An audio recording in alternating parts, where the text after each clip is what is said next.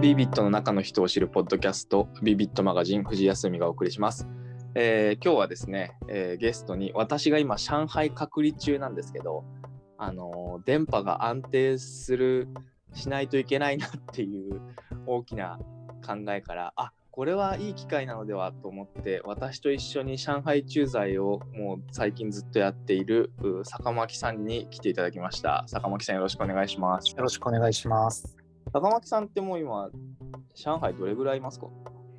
えー、2年の夏からなので、5年半、そんないんだ。やば。長いですね。じゃあ簡単にちょっと坂巻さん知らない人も結構いると思うので結構っていうか多分相当今だといると思うので自己紹介を簡単にお願いしていいですか、はい。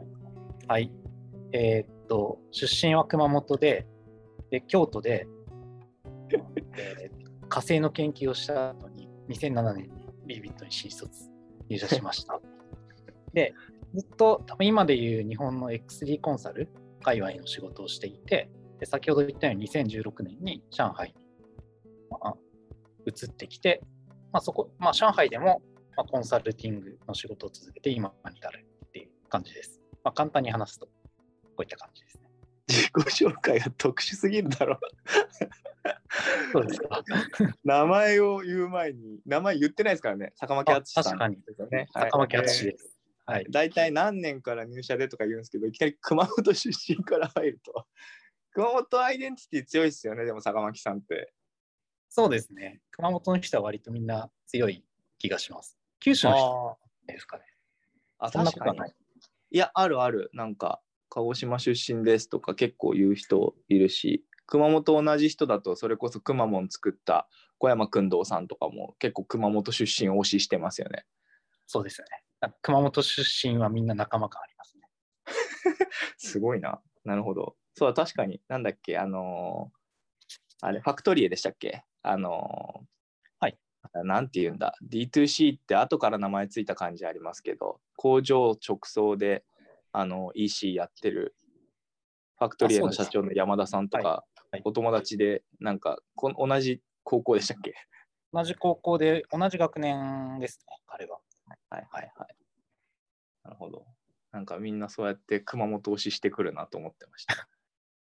つながりが強い。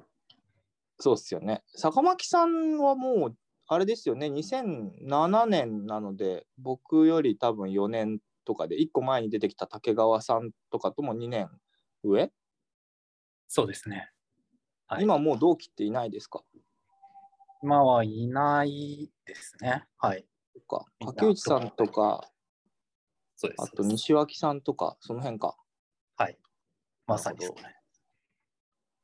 5年半前に上海に来るまでは、来るときはもう日本でマネージャーやってたんですよね、コンサルでね、確か。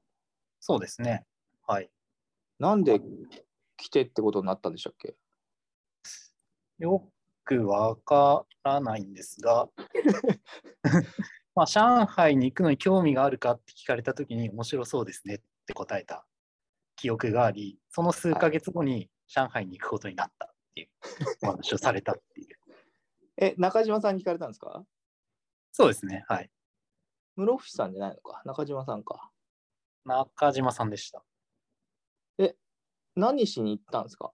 何しに行ったっていうのをちょっと僕 その時東アジア側の人間なんで何？しに来たんだみたいな 失礼だなと思うんですけど何しに来たんでしたっけ？えっとです。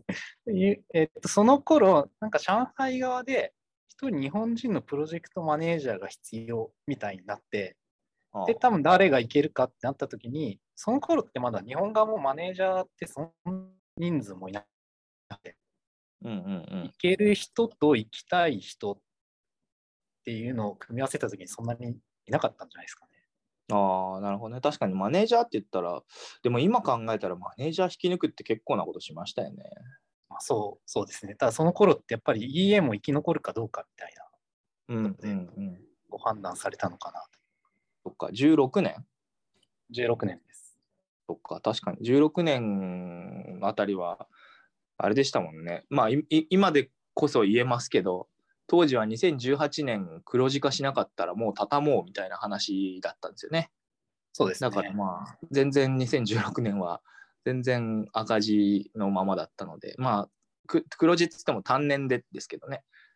なので、そっか、それで来てもらったってことか。え、じゃあ、あと長期でいる予定、本当はなかったんですかね？とりあえず少なくとも1年ねって言われて、まあ今に至るっていう感じなので、はい。大変でしたよね。どれだけみたいな話じゃなかったです。まあ大変でしたね。はい。いや、もう僕もすごいわかるんですけど、あビービットって別に英語できるやつを連れてくとかないじゃないですか。今まで、そう、今まで行ったね、例えば、肥後さん、室伏さん、私、えーあなた、全員、もともと英語できるわけじゃないのに、い、きなりはいぶち込まれて、コミュニケーションできないですけど、どうしたらいいですかみたいなところからスタートしましたよね。ね、返されそうになってましたからね。いやー、返されそうになるんじゃないかと思って、ちょっと心配してましたね、確かに。そう。まあ、なんか、やっ言語ってどうしました？言語は本当にわからんなと思って、こっちに来た後ひたすら毎日同じ映画をひたすら流してたのと、スクリプトを結構もう記録記憶してるので、音を覚えようとしてた。へえうんそんなことやってたんだ。あとは、ポッドキャストの NHK ワールドとかを0.75倍速とかで聞いたりとか、あ、遅めで聞くんだ。なるほどね。あのその頃は1倍で聞き取れなかったんですよ。うんうんうん。とかやってたけど、あでも結局、まあ、最後はこっちで英語を喋る彼女を作ったっていうのが一番大きかったですね。さすが。いやー、ほんとね、坂巻さんはマジでそれですよね。僕も何人かね、会ってますもんね。そうですね。何人かとか言っちゃったよ。こっちであ何人か一緒にいやあのはい、そうですね。何人かあっていうのは同時じゃなくてね。同時じゃない。はい。それだけは一応ね、名誉のために言っておくが。はいそうか。な、いまだに名前言えますからね。あ藤井さんがですか？はい。言わないですけどね。はい。そこは言わないでおいて。はい。はい。なるほど。今はもう彼女いるんでしたっけ？こんな話していいのかわかんないけど。まあ、いますけど、今は日本語喋れる人なので、あそうですね。はい英語は使ってないですね。長いっすね。まあ、それなりにそうですね。はい。え、2年ぐらいじゃないですか、もう。はい。はい。つって。はい。そのくらいです。そうか。なるほど。あのーかプライベートにぶち込んでいきます、ね。はいあーちょっとなんか、あの、坂巻さんとの距離だと、ちょっとぶっ込んでもいいかなと思って、ぶっ込んでしまいました。すいません。はい。坂巻さんといえば、あのーなんていうんですかね、といろいろ話があるんですけど、そんないろいろありますか？まあ、まずお酒ですよね、多分ね。お酒はそうですね。はい。昔バーテンやってたんでしたっけ？あー京都の、まあ、木屋町っていうし三条市場、まあ、京都の分かる人は分かると思うんですけど、三条市場のあたりの木屋町っていう飲み屋街があるんですけど、うん。まあそこの雑居ビルにあった、もうちっちゃい、本当に、何ですかね、ダイニングバーのも昔パーティースペースだったところを、まあ、ショットバーに改造したみたいな、とちっちゃいところで、まあ、学生さんとか若い社会人相手のお店としてやってましたね。あれって学生、えっと、店員側もほぼ学生みたいな感じなんですか？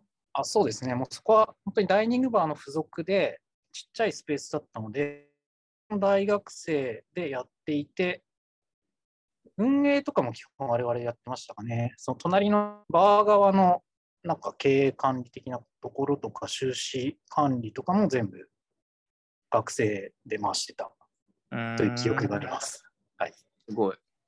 あれですよね。だから結局お酒好きがずっと講じて上海でもバーに入り浸っており、あのーなんだっけ、ビービットのオフィス移転パーティー、あのー中国側の？上海確か、あれいつでしたっけね、18年か19年かなんかにオフィス移転して、19年かな？の3月だったかな？そうですかね。はい。その時になんかいきなりジェイソンに無茶ぶりされて坂巻さんなんかこうウェルカムドリンク作ってよみたいに なって、はい何でしたっけ？4種類ミーティングルームの名前で4種類作れって言われて、考えるのに1日使いましたね。4種類。あとなんかすげえ仕込みちゃんってやってましたもんねしかもやってました。俺なんかテスなんかテイスティングっていうかこうテスト版を飲んでなんかやいのやいの言ってた気がするな確かに前の日に飲んでもらって、最後味の調整をしてましたっていう。普通にね美味しかったんだよなスカイとフォレストとサンとムーンでしたっけ？そうですね。はい。その4つがミーティングルームの名前で、はい。で、一応クラシックカクテルのツイストで全部作ったのかな。うん、クラシックカクテルのツイストっていうのがね、あの一般の人には全然わかんないんだけど、そうまあ、スタンダードな、いわゆるカクテルブックに載ってるようなメニューを、ちょっとレシピを変えたりとかして、あと材料加えたりして、そのミーティングルームの名前に合うようにアレンジをして作ったっていうことですね。何をベースにしたんですか？えーっとですね、忘れたけど、結構忘れましたね。でも、ジンベース、で、あとなんだ、ピーチリキュールベース、はいはい。色ついてるやつ使ってましたよね、なんかね。あ、それはブルーキュラソーかな？いや、違う、うんミントですね。フォレスト作るのに、緑をつけるのに、グリーンミントを使ったかな。そのツイストっていうのが、なんかこう、はちょっと手を加えるみたいなことなんだ、普通のレシピに。あ、そうですね。ツイストって言います。あれでしたよね、その、今、そんなにやってないけど、多分、そのコロナもあってっていう感じで、そのはい昔って坂巻さん日本いた時とか僕日本いた時とかってね B バーってイベントよくやってましたよね B ビットの社内でやるバーイベントみたいなありましたね。3回ぐらいやったんじゃないかな。その時は坂巻さんメインバーテンダーではい普通になんかこう、なんだろうバーテンっぽい服着てちゃんと仕込んで格安かなんかで氷とかも大量に注発注してちゃんとなんかこう頼まれたら振って作ってましたよね。大体、振らないものをメニューに載せてたんですけど、振ってくれって言われる。振る。ちゃんとちゃんと振るようにシェイカーも置いて持ってきてるってことでしょ。一応持ってきてます。もう振る気満々じゃん。なるほどね。そうなんですよね。で僕はそのこれはどあの聞いてる人向けにですけど坂巻さんがそれだけこう自分でもお酒作ったり家にもいっぱいリキュールあったりするような人なのでなんかお酒で困った時は絶対坂巻さんに何か聞くとかあとは上海でバーに連れてってもらう時に坂巻さんに言ったら大体なんか美味しいとこに連れてってくれてこれはこれがここがこれが美味しいよとかって言ってくれるんで完全に僕は坂巻さんを頼ってたんですけどあれでしたよねこう僕が頼ってるっていうかだんだん中島さんとかだんだんクライアントとかが頼り始めてあのありましたね。はい。そうチャイナトリップちょっはいとチャイナトリップ知らない人もいるかもしれないですけど、まあ、クライアントさんを、まあ、中国に呼んできて23日とかの視察をやるイベンイベントというか、まあ、プロジェクト短期のプロジェクトみたいなのがあるんですけどその時なんか坂巻さんにあそこ予約してくれみたいな予約取れないところをなんか言ってきたりとかあと坂巻さんはこう行き過ぎてるので、えっと、一時期なんかアジアでナンバー2でしたっけ？スピークロそうそうですね。昔多分、はい。最高がアジアナンバー2かナンバース、ん？ナンバー2かナンバー3かな、うんうんうん。でスピークローっていうバーがあるんですけどね、そこって、はあの2階までは普通に入れて3階は結構なんかこう入るのが大変で結構並んで待ったりするんですけど坂巻さんは行き過ぎてたので誰も知らないさらに上の4階っていうか ほぼ会員制みたいなバーになぜか入りますって言われてでそこの会員になってしまったがいいことにみんなに4階連れてけ4階連れてけって言われてはい。大変そうだった。今は開放されてますけど、その頃はまあ会員制で会員しか入れなかったので、いつでも入れたっていう。あれどういう条件で解放されるんですか？えっと、今ですか？前？前？はわかんないです。なんかこいつは良さそうだみたいな感じの人に 入ってたんじゃないですかね。でも週4とかできたでしょ？まあ、多い時はそれくらいって感じですかね。いや、多い時絶対収録ぐらいで言ってるだろ。いやいやそんなことはない。いや、言ってたかもしれないけど、まあまあでも多い時は週4。まあ、土日の週2とかで、何なんですかね、あれ。なんか一種、その、スピークローのグループのファミリーになった感じあーあれば。そういうメンバー感はありますよね。そうか。なんか、ちょっとみんなイメージできないかもしれないけど、普通になんかこう、本当に上海でいいバーあげろって言われたら、その、ね、スピークローとか、およびスピークローのシリーズがあと2つぐらいあるんですけど、はいまだ3つですよね、今ね。えっと、ソバーソサイ、ソバーカンパニーか。ソバーカンパニーと、と、あと、オッドカップルっていうところが上海にあって、で東京に今4店舗ぐらいあるんじゃないですかね、グループが。あの、五感慎吾さんのお店？はいはい。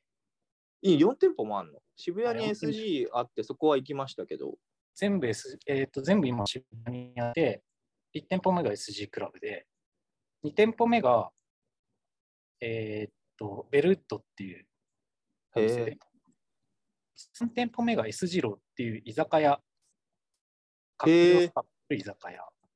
で、4店舗目がスワールっていう、えーっとですね、それはフードペアリングでコースで出すお店で、で、カクテルは作ったカクテルに、違う、ワインに作ったカクテルを混ぜてスワリングするっていうスタイルテルとフード。それでスワールです。スワーリングって何ですか？スワリングっていうのはグラスに2種類以上の液体を入れて手で回して混ぜるっていうソーああ、なるほどね。面白い。えじゃああ、皆さん、あれです、僕も今度東京行ったら行こうって普通に思ったぐらいなんですけど、その、まあ、アジアでナンバー2になったり、この間 SG がナンバーあ5そうですね。SG が、3はい位かな、?5 位か多分今 SG グループでは SG が一番上なのかな？で、多う分東ん京上位だし、多分ワールドでも結構上位に入ったんじゃないですかね。うんうんうんうん。っていう、まあ、日本を代表するバーテンの人が結構上海でお店を開いて、まあ、成功されていて、で、日本、逆に日本にその後、今お店展開してるんですけど、今、坂巻さんが言ったお店は全部渋谷にあるそうなので、めちゃくちゃおすすめです。普通にむっちゃうまいですし、ちょっと変わってますよね。なんか、たこ焼きなんとかとか SG 行った時あったしすね。そういうなんかイベントをやったりとか、やっぱりちょっと変わったものを出してますね。何が好き何が好きか。おかしいですね。あんまでもシグニチャー飲まないか。そう。僕はひたすらスタンダードのものを頼んでるんですけど。うん。なるほど。じゃあ、おすすめは特にできないですね。まあ、今 SG でスピークロー出してるかな。あ隠しメニューでもなんかスピークロー出てたねって噂聞いたことはあります。うーん、スピークローあるんだったら、スピークローは飲んでほしいですよね。はい美味しいし。で、最近この間、その五冠さんが上海に、あ、今、12月に上海に来て、もう日本に帰ったのかな？はいはい、来たはい時にイベントやってたんですけど、その時にスピークロー2っていうのを出してたらしくて、えー、で、僕はちょっとイベント早い時間だったから行けなかったんだけど、その日の遅めの時間に行って出してもらったけど、まあ、美味しかったです。うーん。あ、え、行ったってことですか、結局。あイベントじゃなくて、イベントの後に行ったけど、2あるんすよってなって、2はいくださいって言ったってことか。あ、そうです。その時は、まあ、五冠さんじゃなくて別のバーテンダーさんに作ってもらったんですけど、なるほどね。それはね、最近彼らがプロモーションしている SG グループの SG ブランド SG 焼酎ってやつがあるんですけど、その SG 焼酎の芋焼酎ベースとかで作ってへえ。なるほどね。あのーさっき4回行くって言いましたけど、4回って誘われただけじゃ入れないんですよね。お金払うんですよね。な。えーっとですね、4回、あ会員だ、会員制だった頃は、えーっと、ウイスキーをボ、ウイスキーボトルを入れておかないといけなくて、ただ、ウイスキーボトルさえ入れてったら、普通にエキストラのお金はかからず入れてもらえてた記憶ですよ。いや、でもなんか1本10万円ぐらいしてませんでした。まあ、安いやつは3000元だから5万円ぐらいからですかね。はいはいはい。奥ともまあでもそれってはい。それってでも別に毎回1本入れなくていいので、別に飲み切るまでは入れなくていいから、なんかそんなに、あれですけどね、まあこっちでグラスで1杯ずつ飲むよりもそんな別に高いわけじゃないし、うん、なるほどね。まあ結局飲み物になって消費するし、まあいいかって感じ。はい。そうですね。それでは SG グループ、SG クラブの2階の方が年会費取ってますからね。うん、そっか。2階、え ?2 階って、あ、SG クラブのってことか。SG クラブは地下1階と1階と2階があって、2階は一応会員制。はいはいはい。知らなかった。だから2階が。バーの話しかしないけど大丈夫ですかっていう。もう全然、あの、そういう仕事の話とか別にしなくても。そうい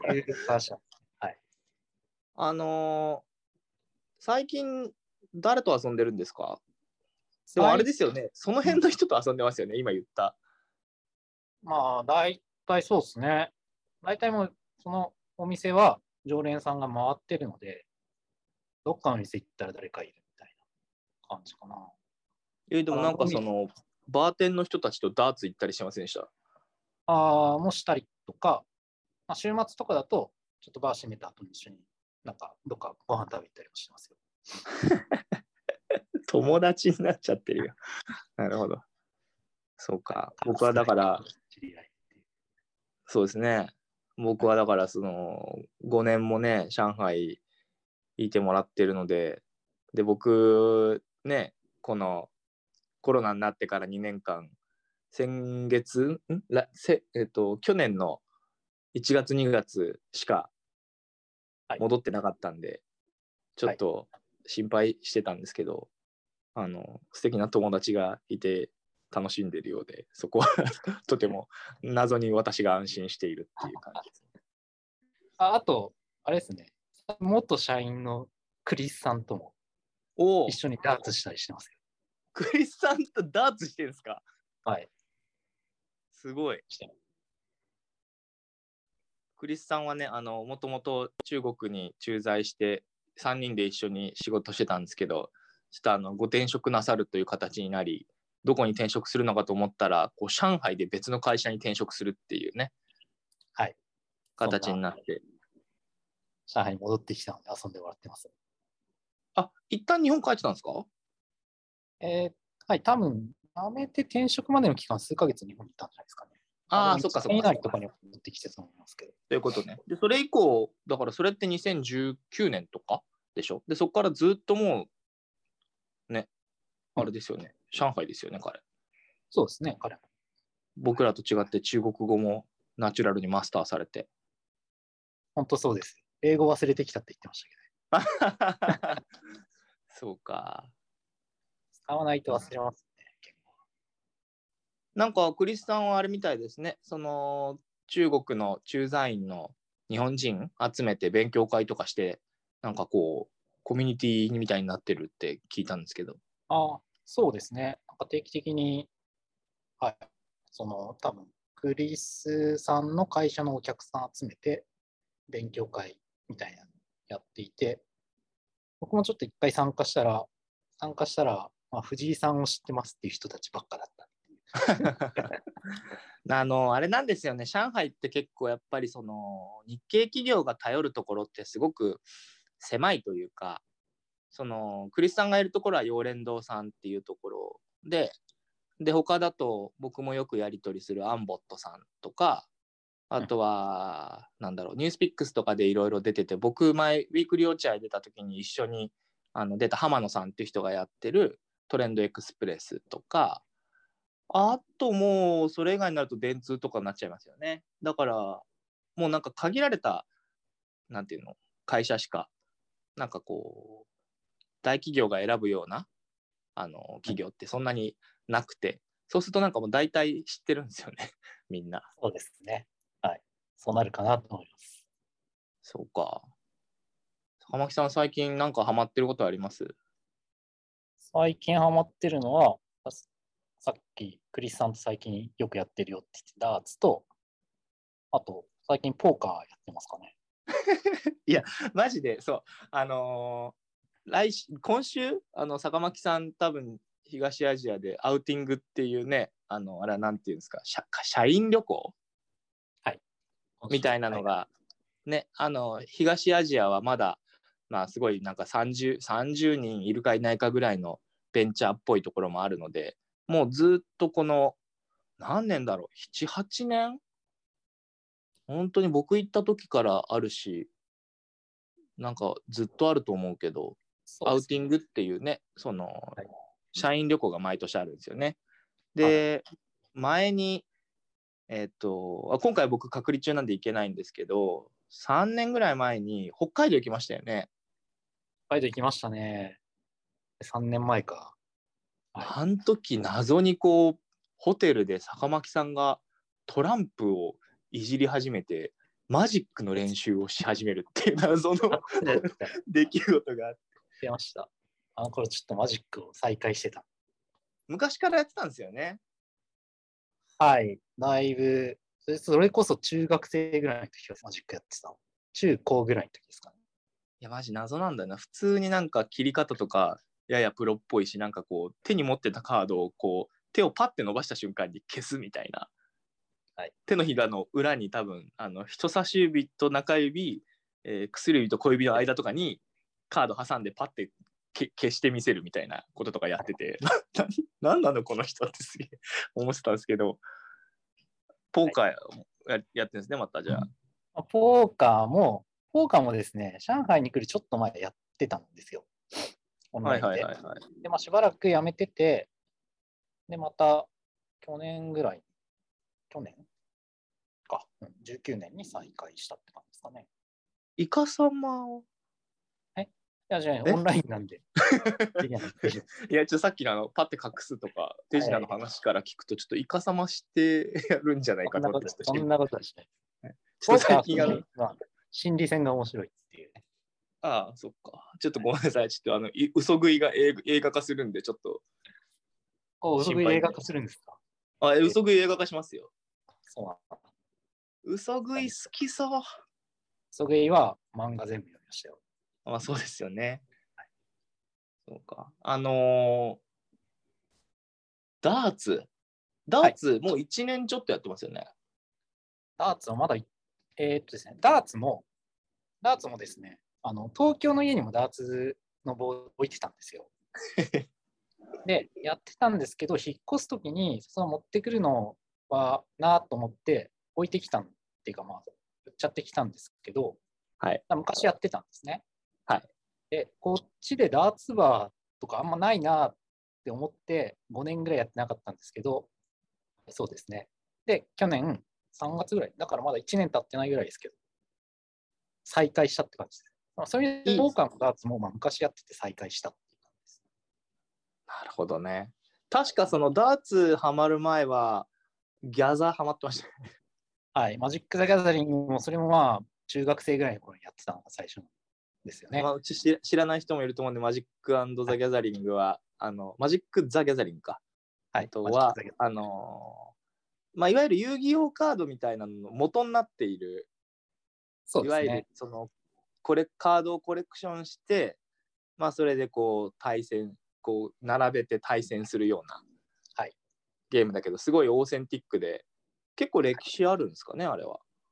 1995年ぐらいじゃないですか？多分最でもそんなもんなんだ。へえ、はいで日本に入ってきたの、あれ日本に入ってきたのは95年ぐらいかな。っあ多分そうじゃないかな。うん。てことは多分92年か93年ですね。でも、うん、なるほど生まれ。たのが。なんかあれでしたよ。それこそ落合陽一と、あのー台湾のオードリー・タンがはい。マジック・ザ・ギャザリングの話で盛り上がってましたね。盛り上がってましたね。何色つ、何色？何マナ？使いみたいな。えっとね、オードリー・タンが青っつってて、落合陽一黒って言ってましたっけ？